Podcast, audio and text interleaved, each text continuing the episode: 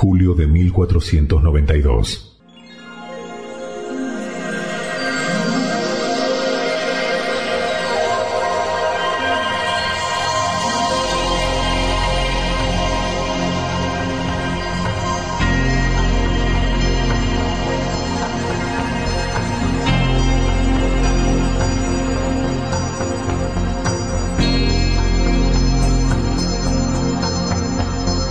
El puerto de Palos es mundialmente conocido como la cuna de estos viajes que cambiaron el mundo.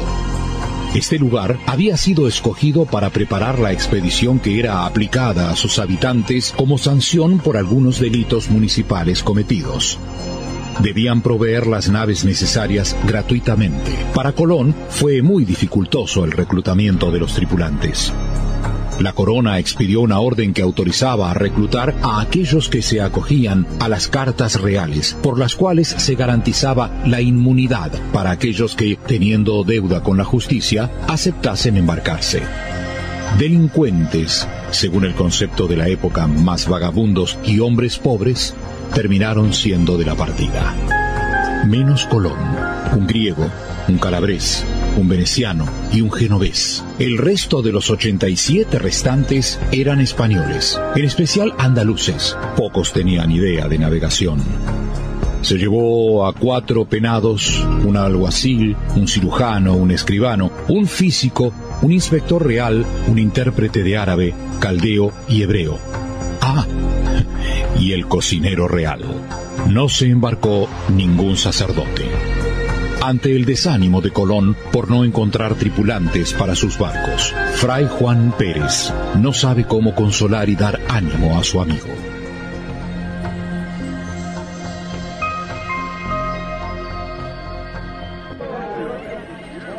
Esto es una locura, querido amigo. La, la corona me ha puesto en un brete con esta orden de reclutar lo peor de este lugar, no llegaré a ninguna parte. No te desanimes, Cristóbal. La providencia te ha permitido llegar hasta aquí y seguramente te proveerá de lo que necesitas para este viaje. Agradezco tu consuelo, mi querido fraile. Pero ahí viene nuestro cocinero real. ¿Has visto? En lo que se ha preocupado el rey. Que nos acompañe un cocinero. Y su hija me envió a sus bufones para que me hagan más placentero el viaje. Almirante, usted no sabe el honor que es para mí acompañarlo en este viaje. Intentaré servirlo y ofrecerle a toda la tripulación lo mejor de la comida española e italiana. ¿eh? Lo único que le pediría es que me informe si está haciendo alguna dieta, porque hay algunas comidas que le van a generar uno que otro gas. Por ejemplo, repollito de Bruselas, algún que otro poroto. Así que no quisiera que usted pierda eh, la dieta y yo mi reputación si estoy a dieta, si la comida me genera gases. Pero a ver, a ver, puedes observar que no tengo tripulación y me preguntas qué comida me cae mal o bien, o si yo hago alguna dieta. Oh, Almirante, lo entiendo, lo entiendo, lo entiendo, pero yo necesito que usted esté asegurado, bien alimentado y toda la tripulación también. ¿eh? Luigi, hijo mío, en nombre de mi protegido Cristóbal, haz lo que creas correcto. Ahora, si nos disculpas. Bueno, voy en busca de mis cacerolas y utensilios para ver qué les cocino en el día de hoy. ¿eh? Voy a, eh, escúchame, vamos, llámame, llámame a eh, eh, Dani, Dani, por favor, las cuchillas. ¿Alguien me puede ayudar? Acá, por favor? Amigo mío, no te aflijas. Déjate llevar por lo que te dicta el corazón porque nadie te será más fiel que él. El alma de un hombre suele advertir a menudo mejor que siete vigías apostados sobre una altura. Y por encima de todo, ruego al Altísimo para que dirija tus pasos en la verdad. No puedes con tu genio. Ahora me consuelas con esas palabras que no son tuyas, están en el eclesiástico, en el capítulo 34. Si quieres ser más exactos, versículo del 13 al 15. Toma. Tienes buena memoria y haciendo mención de ella tengo solucionado tu problema de la tripulación. Acompáñame.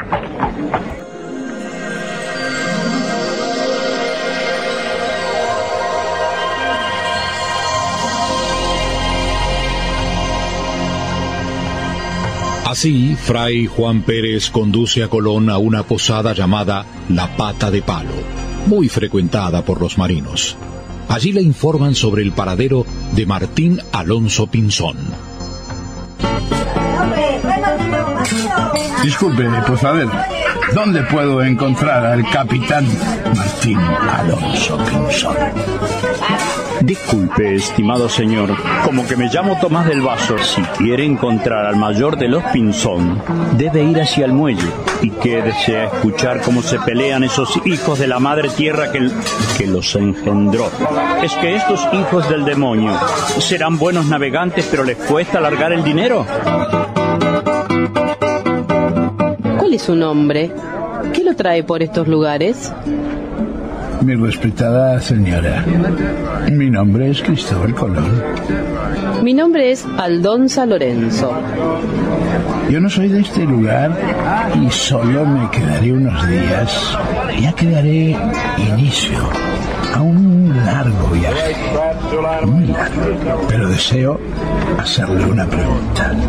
¿Cómo una tan bella y tan fina cortesana como usted puede estar aquí en este lugar reservado para hombres de mar que no tienen modales, ninguno que concuerden con vuestra educación y vuestra calidez, bella dama?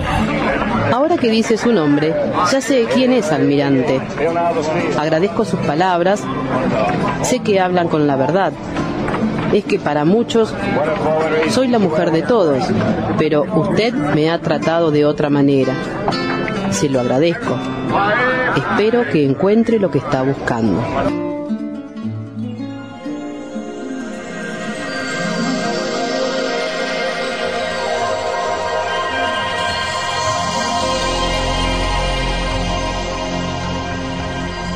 Colón y Fray Juan Pérez se acercan al muelle y se anuncia a unos marinos que busca a Martín Alonso Pinzón.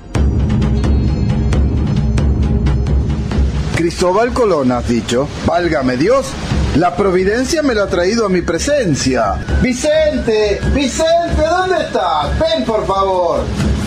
Espera un poco, Martín. Pero, pero vení para acá, ¿Pero vos te hombre. pensás que esto es fácil? ¿Estar con esta tripulación que conseguiste? Quiero presentarte, por favor. No discutas, no grites, hombre. ¿Quién Pero ¿cómo no voy a discutir si me estás a los gritos? Todo palo se enteró que me estás llamando. Pero ¿quién es el mayor aquí? A ver, a ver, a ver, por favor, no discutan. A ver, disculpe, señor. ¿Cuál es su nombre? ¿Qué será bruto, Vicente? Es el almirante Cristóbal Colón. Señor Martín Alonso Pinzón, acompáñeme en este viaje, que si Dios nos ayuda para descubrir nuevas tierras, yo le prometo, por la corona real, de partir contigo como un hermano.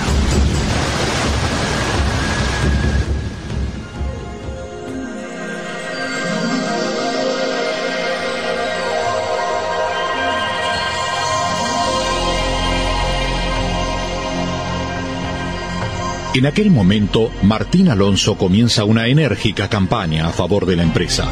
Desecha las naves que había confiscado Colón en Moguer, contratando otras nuevas, la Pinta y la Niña. Ya que sabía que eran muy veleras y aptas para el oficio de navegar, porque las tenía arrendadas, para esto aporta de su hacienda personal medio millón de maravedís convence a sus hermanos Francisco y Vicente, además de los hermanos Niño, destacada familia marinera de Moguer, con los cuales se consigue animar y enrolar a toda la marinería necesaria para la empresa. Hombres de palos, del vecino Moguer de Huelva, del resto de la comarca e incluso de fuera de Andalucía, ahora sí se arriesgaba a aquella navegación, ya que el hecho de que Martín Alonso Pinzón, con sus hermanos y con los niños, estuvieran a la cabeza de dicha armada, era una garantía para los hombres de la zona.